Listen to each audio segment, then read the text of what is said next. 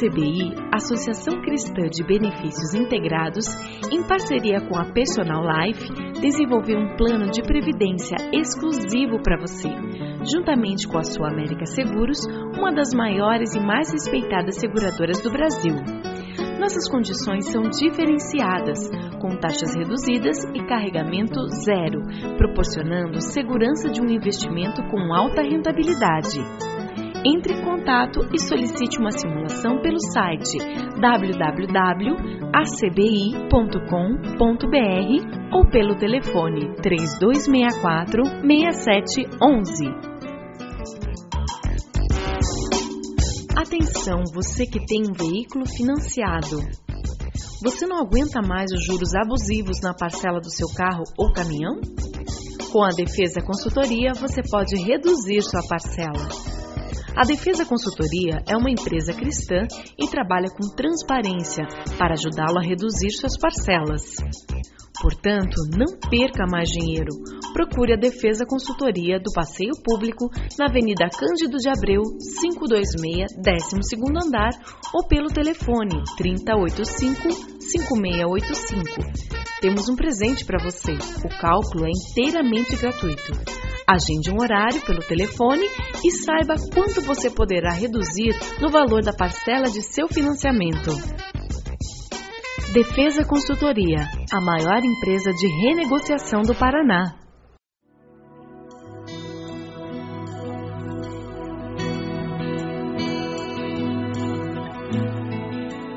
Começa agora mais um Sementes do Amor de Deus, um programa da Igreja Batista do Bacaxeri, em Curitiba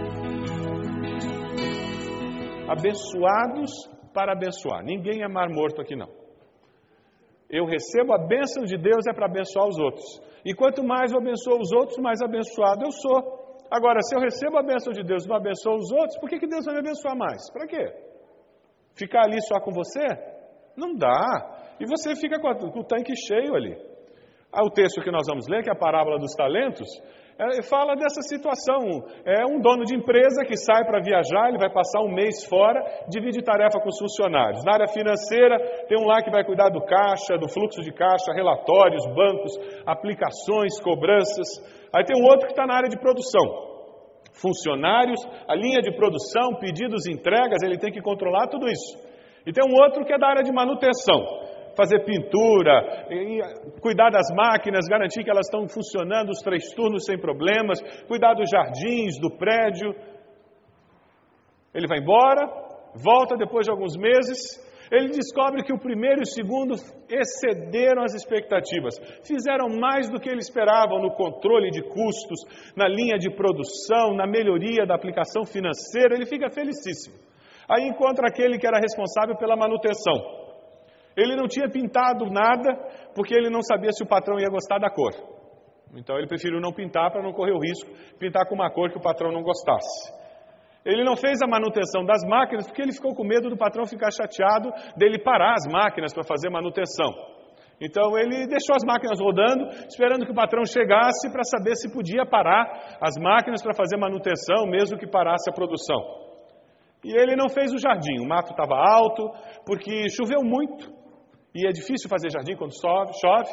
Então ele não fez o jardim e ficou esperando que daí quando o patrão chegasse, ele no dia que o patrão chegasse, ele cortava a grama para ficar bem bonita, mas depois que o patrão chegasse. Adivinha o que aconteceu com esse último? Essa é a parábola dos talentos que Jesus contou. Abra sua Bíblia lá em Mateus 25. Mateus 25, a partir do versículo 14. A parábola dos talentos.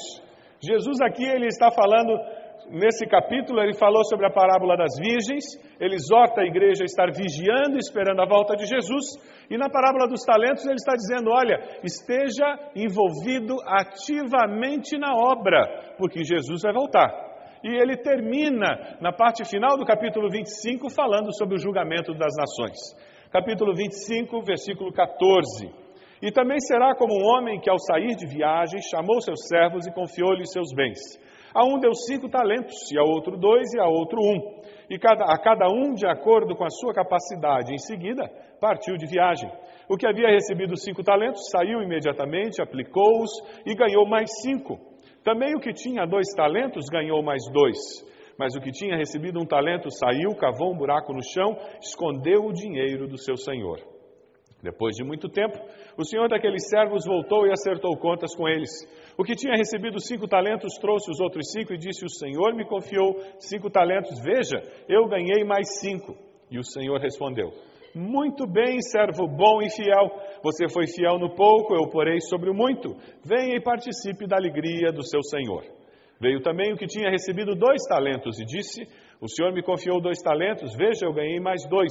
E o senhor respondeu: Muito bem, servo bom e fiel, você foi fiel no pouco, eu porei sobre o muito.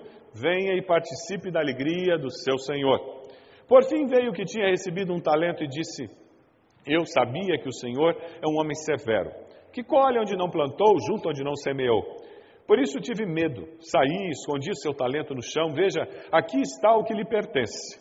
E o Senhor respondeu, servo mau e negligente, você sabia que eu colho onde não plantei, junto onde não semeei? Então você devia ter confiado meu dinheiro aos banqueiros, para que quando eu voltasse o recebesse de volta com juros. Tirem o talento dele e entreguem-no ao que tem dez, pois a quem tem, mais será dado e terá em grande quantidade, mas a quem não tem, até o que tem lhe será tirado e lancem fora o servo inútil nas trevas, onde haverá choro e ranger de dentes. Talento nessa parábola de Jesus era uma unidade de peso. Então você tinha um talento de cobre, ele pesava diferente de um talento de prata, de um talento de, de ouro, e você normalmente vai associar, por causa da maneira como nós usamos a palavra talento em português, com alguma coisa como uma aptidão natural, uma habilidade. Mas nessa parábola, Jesus está indo muito além disso. Os talentos da parábola não pertencem à pessoa. Já parou para pensar nisso? Os talentos da parábola não pertencem à pessoa, pertencem ao Senhor. A mensagem central dessa parábola, nós podemos dizer que ela está falando sobre a importância de usar dons, habilidades e oportunidades para a glória de Deus. É uma parábola que fala sobre a mordomia das oportunidades que a vida nos dá, a mordomia daqueles talentos que nós recebemos. Servos de Jesus Cristo devem estar nativa, se mexendo e não sentados em berço esplêndido. Existe um conceito nos nossos dias de que eu posso ser cristão e não fazer nada por Deus. Isso é uma ilusão. Isso aí é um prenúncio do cristianismo nominal, cultural, que nós tanto criticamos ao longo desses anos em que o Evangelho chegou ao Brasil através do movimento protestante, porque o catolicismo tinha muito catolicismo nominal. E hoje nós estamos encontrando muito evangélico nominal por tradição, que vai queimar no lago de fogo do inferno, no dia do juízo final, e dizer que o, há quatro gerações a minha família frequentava aquela igreja. O que essa parábola nos alerta é cuidado, cuidado, porque nem todo mundo que diz Senhor, Senhor vai entrar no reino dos céus. Jesus nos exortou sobre isso. Eu queria falar sobre algumas lições dessa parábola. A primeira lição é que todo cristão recebe algum dom, habilidade de Deus. As nossas habilidades geram oportunidades para glorificar a Deus. Todos nós seremos abençoados de alguma forma por Deus com dons, habilidades e oportunidades. O que nós fazemos com esses dons, habilidades e oportunidades é outra história. Quando nós falamos em habilidades, estamos falando em habilidades naturais que um crente em Jesus e uma pessoa que não é crente em Jesus tem. Tocar instrumentos, recitar uma poesia, oratória, ensinar matemática, cozinhar, costurar. Isso aí são habilidades naturais que as pessoas recebem aleatoriamente e você de repente descobre que tem aquela habilidade, você cresceu no lar onde aquele lado foi desenvolvido. Então, são habilidades que todas as pessoas têm. Quando nós falamos em dons, estamos falando em dons espirituais. São presentes dados pelo Espírito Santo de Deus com um objetivo muito claro: edificar o corpo de Cristo para a glória de Deus. Não é para edificação pessoal no sentido de eu me glorificar, de eu ser mais espiritual. Não é simplesmente para eu fazer qualquer coisa para qualquer pessoa. Não, não. Os dons existem para a edificação do corpo de Cristo e para a glória de Deus. É por isso que eu não posso servir a Deus à parte do corpo de Cristo. É por isso que não existe cristianismo individual. Eu não posso ser cristão assistindo televisão ou vendo culto na internet. Eu preciso estar junto de pessoas que são gente como eu, de carne e osso. E quando eu uso o meu dom no meio dessas pessoas, existe uma dinâmica, uma sinergia espiritual que provoca crescimento espiritual meu, crescimento espiritual da pessoa, crescimento espiritual daquele corpo e glória a Deus por causa disso. Dons espirituais são dados por Deus para edificação do corpo, de tal forma que Deus seja glorificado. Deus espera que todos nós usemos o que temos. Nós, como igreja, temos que usar os nossos talentos, os nossos dons, as nossas habilidades e as oportunidades que existem. Veja aí no versículo 21, 23. Qual é a recompensa de você estar envolvido trabalhando e fazendo bem feito, de coração, o que você faz? Qual é a recompensa? Qual é a recompensa para quem trabalha? Mais trabalho. Aí tem os encostados que querem navegar na cultura brasileira, que o brasileiro quer ser esperto, né? Ele quer levar vantagem de tudo. Então ele diz: Ah, não, eu não faço nada na igreja, porque você começa a fazer alguma coisa já te dão mais serviço. Então ele fica encostado, achando que ele é o esperto. Não, ele não é esperto, ele é o cara de um talento aqui da parábola. É esse que eu questiono se de fato ele é salvo. Porque ele conseguir ficar em ponto morto muito tempo, tem alguma coisa errada com aquela nova natureza que ele diz que tem dentro dele. A recompensa para trabalho é mais trabalho. No reino de Deus não tem aposentado. Aposentadoria na hora que você chega lá nos sete palmos, aí aposenta por toda a eternidade. É aquele dia que você deitar no caixão, você está aposentado. Antes disso, é de procedência maligna. Dizer que você é aposentado e não faz nada. Não existe isso. O que acontece na aposentadoria é que você pode mudar ênfases, você pode mudar os teus horários porque você tem uma certa liberdade. Mas no reino de Deus ninguém se aposenta. Sabe por que isso? Porque todos nós temos uma contribuição a dar. Especial que tem a ver com os nossos dons, tem a ver com nossas tendências, nossas, aonde o nosso coração bate mais forte, e o que nós estamos tentando fazer como igreja é descobrir qual a contribuição que você pode, pode dar para o reino de Deus. E nós, como corpo, como igreja, vamos estar trazendo a maior glória possível para Deus quando nós descobrimos onde podemos dar a nossa melhor e maior contribuição. Jesus sempre dá mais oportunidades para quem está usando os seus talentos. Sempre. E sabe, a igreja ela se transforma numa plataforma que vai influenciar a sua vida profissional. Quem que normalmente apresenta o trabalho na escola ou na faculdade, quando tem uma equipe, trabalho em equipe, quem que apresenta o trabalho normalmente? Quem? É o crente. Por que, que ele apresenta o trabalho? Porque ele está acostumado a falar em público, na frente dos outros, não é assim? Quando você tem uma situação lá na empresa para gerenciar pessoas, liderar pessoas, programar um evento, festa de aniversário, quem que acaba organizando a festa de aniversário no escritório? Se bobear é o crente, por quê? Porque ele faz isso na igreja. Ele organiza evento, ele sabe programar as coisas. A igreja nos capacita e nós vamos para o mercado de trabalho e essa capacitação é aperfeiçoada e a gente traz esse aperfeiçoamento de volta e a gente abençoa a igreja. Eu queria falar agora sobre a segunda lição que nós podemos tirar dessa parábola. A segunda lição, da mesma forma como nós recebemos dons, habilidades, oportunidades, nós também recebemos bens de Deus, bens materiais, nós somos mordomos dos bens e dinheiro que nós temos e não donos. Aquela casa que você tem, a escritura está no teu nome, lamento informar, não é tua, é de Deus. Aquele carro, o título de propriedade está no teu nome, lamento te informar, não é teu, é de Deus. Aquele dinheiro que está lá no banco aplicado, lembra? Todo cristão recebe algum bem de Deus. No Velho Testamento, o judeu entregava no templo. Ele entregava o dízimo e as ofertas. Cerca de 30 a 35% da renda do judeu era trazida para o templo.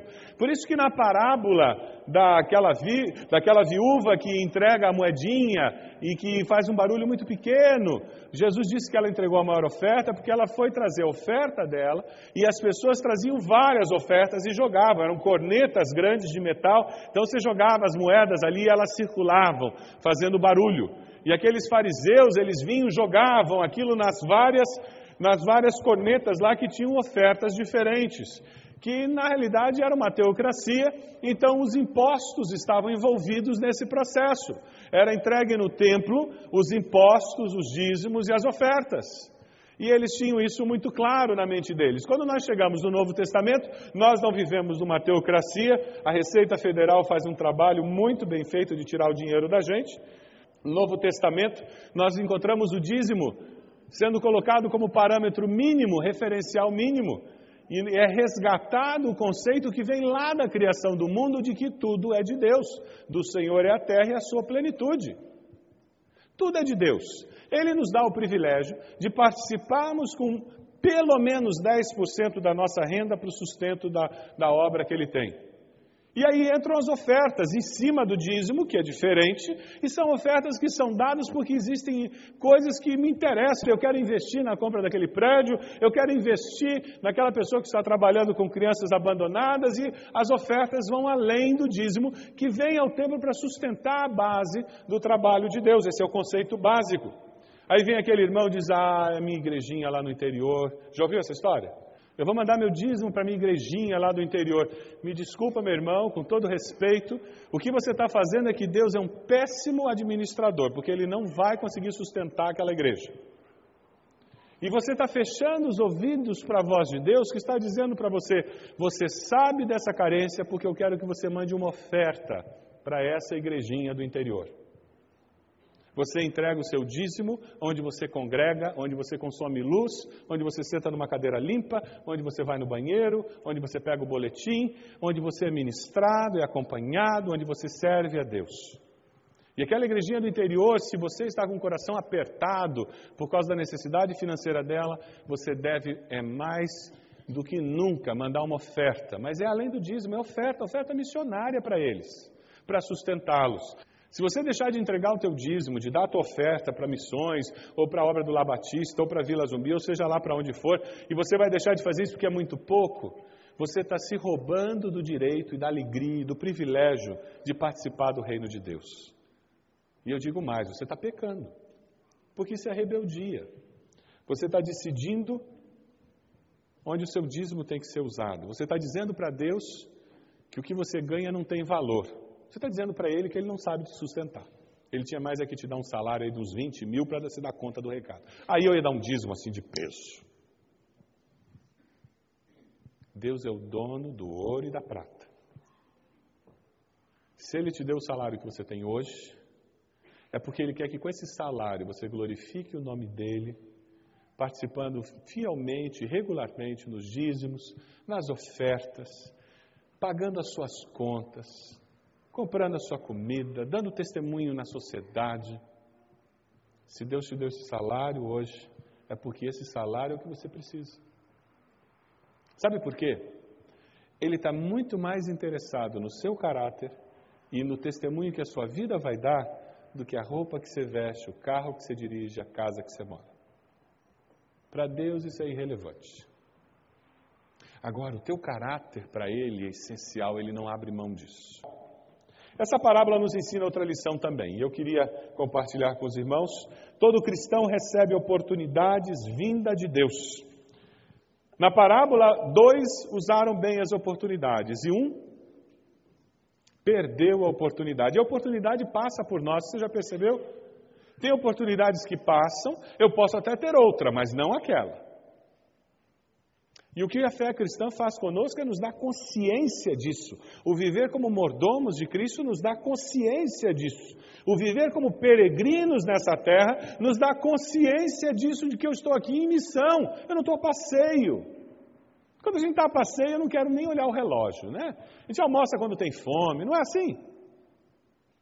Mas quando nós estamos em missão, Eu quero aproveitar as oportunidades. Você tem aproveitado? E sabe, no reino de Deus não existe lugar para turista.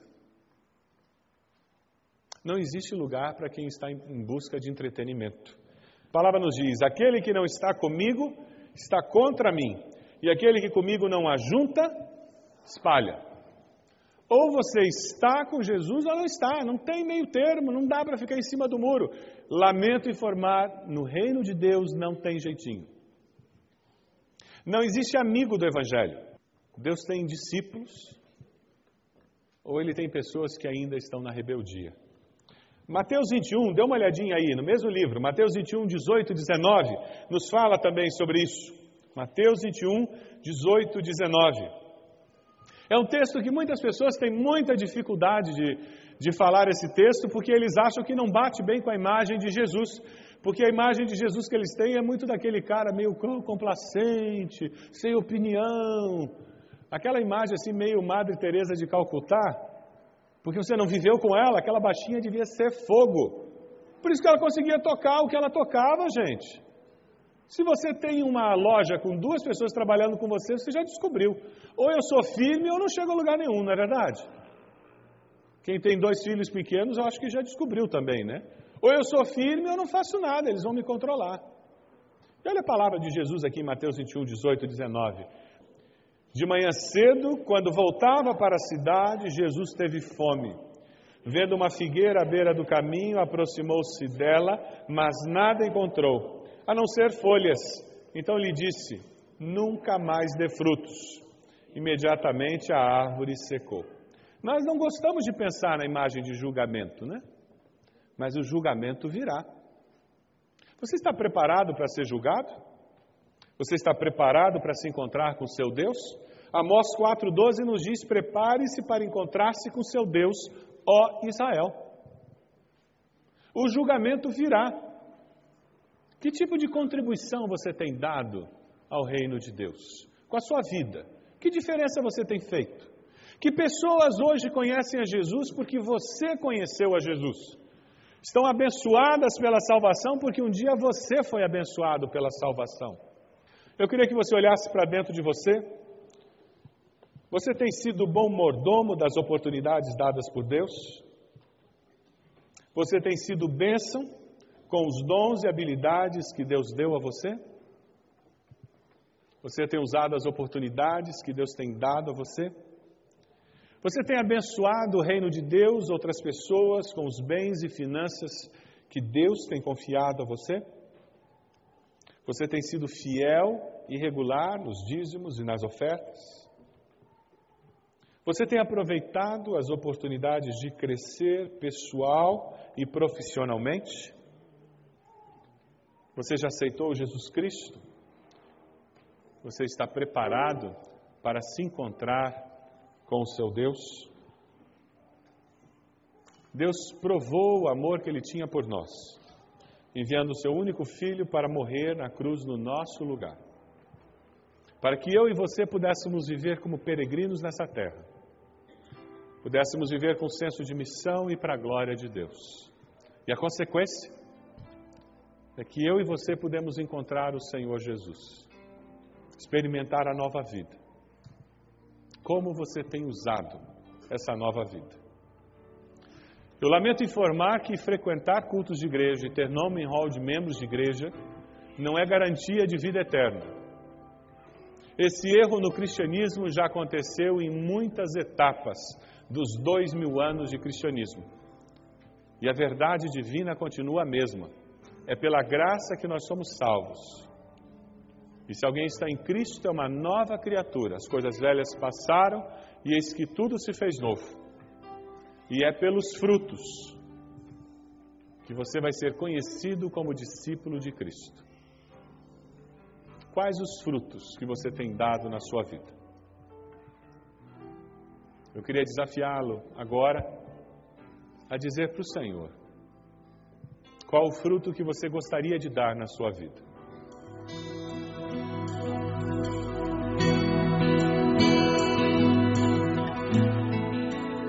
Este foi mais um programa Sementes do Amor de Deus com o pastor Roberto Silvado, da Igreja Batista do Bacaxeri. Se você deseja obter cópias dessa mensagem, ligue para 33630327 ou envie um e-mail para radio@ibb.org.br informando a data da mensagem.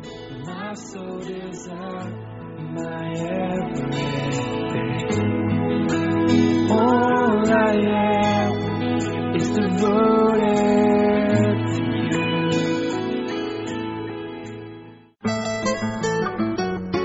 A ACBI, Associação Cristã de Benefícios Integrados, em parceria com a Personal Life, desenvolveu um plano de previdência exclusivo para você, juntamente com a Sua América Seguros, uma das maiores e mais respeitadas seguradoras do Brasil. Nossas condições são diferenciadas, com taxas reduzidas e carregamento zero, proporcionando segurança de um investimento com alta rentabilidade. Entre em contato e solicite uma simulação pelo site www.acbi.com.br ou pelo telefone 3264 6711. Atenção, você que tem um veículo financiado. Você não aguenta mais os juros abusivos na parcela do seu carro ou caminhão? Com a Defesa Consultoria, você pode reduzir sua parcela. A Defesa Consultoria é uma empresa cristã e trabalha com transparência para ajudá-lo a reduzir suas parcelas. Portanto, não perca mais dinheiro. Procure a Defesa Consultoria do Passeio Público na Avenida Cândido de Abreu, 526, 12º andar ou pelo telefone 3085-5685. Temos um presente para você. O cálculo é inteiramente gratuito. Agende um horário pelo telefone e saiba quanto você poderá reduzir no valor da parcela de seu financiamento. Defesa Consultoria, a maior empresa de renegociação do Paraná.